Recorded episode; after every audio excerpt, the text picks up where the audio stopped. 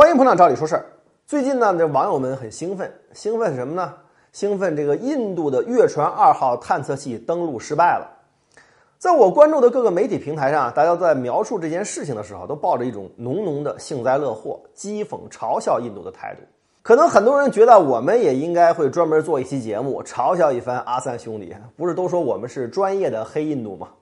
不过，我这人最推崇的就是在战略上蔑视对手，但是在战术上重视对手。对于阿三不切实际的雄心也好，野心也罢，我都是极尽嘲讽。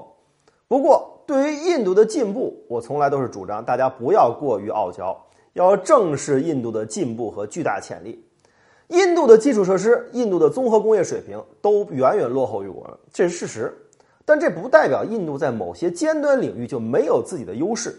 航天作为一个对于国家安全有着重要战略意义的领域，印度就有着自己的独到之处。航天领域一直在印度被高度重视，取得了相当了不起的成就。早在2014年，印度的曼加里安火星探测器就成功的进入到了环火星轨道，印度成为亚洲首个、全球第四个成功开展火星探测的国家。在2017年，印度成功的进行了首次的反卫星实验，这次实验让印度成为继美国、俄罗斯和中国之后第四个具备反卫星能力的国家。同一年呢，印度还实现了一箭一百零四星的成功发射，境外发射的都是一些小型的试验卫星，被认为技术含量没有吹得那么牛，但这还是博足了眼球。印度首次尝试发射卫星啊，是在一九七九年，成功发射呢是在一九八零年，目前已经成功实现了七十余次的卫星发射。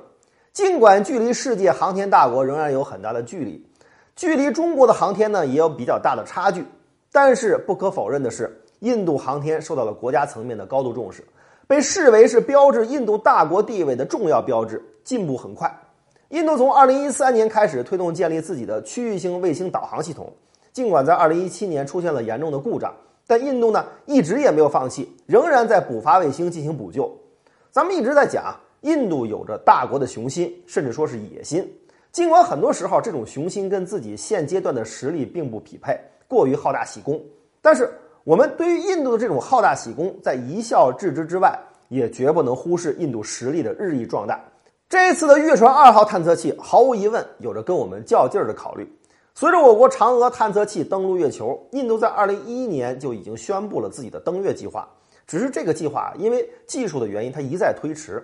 直到我们的嫦娥四号成功的登陆到月球背面之后，一向好面子的三哥啊，才又加快了进度，这才有了这次发射。尽管发射失败了，但印度在航天领域的巨大进步绝不能掉以轻心。印度这次发射的月船二号探测器重达三点八五吨，是印度自行发射的重量最大的航天器，使用的是印度刚刚自行研制成功的新型运载火箭。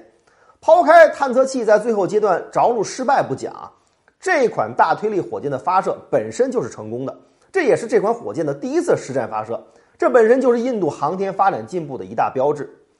印度这次失败了，没能成为第四个登陆月球的国家。但航天事业中的失败是太正常不过的事儿了。包括美国、俄罗斯和我们中国在航天领域的失败都数不胜数。没有失败就没有进步。过分的去炒作、嘲笑印度的一次失败，除了麻痹自己、助长自大轻敌的骄傲心态之外，毫无意义。尽管这次印度的月船失败了，但凭借印度航天大国的雄心。这个第四位置恐怕早晚还是印度的。对于印度航天的全面进步，大家还是选择客观正视为好。另外，还应该提醒一下各位，当年美国人是如何嘲笑轻视中国航天的？可如今呢？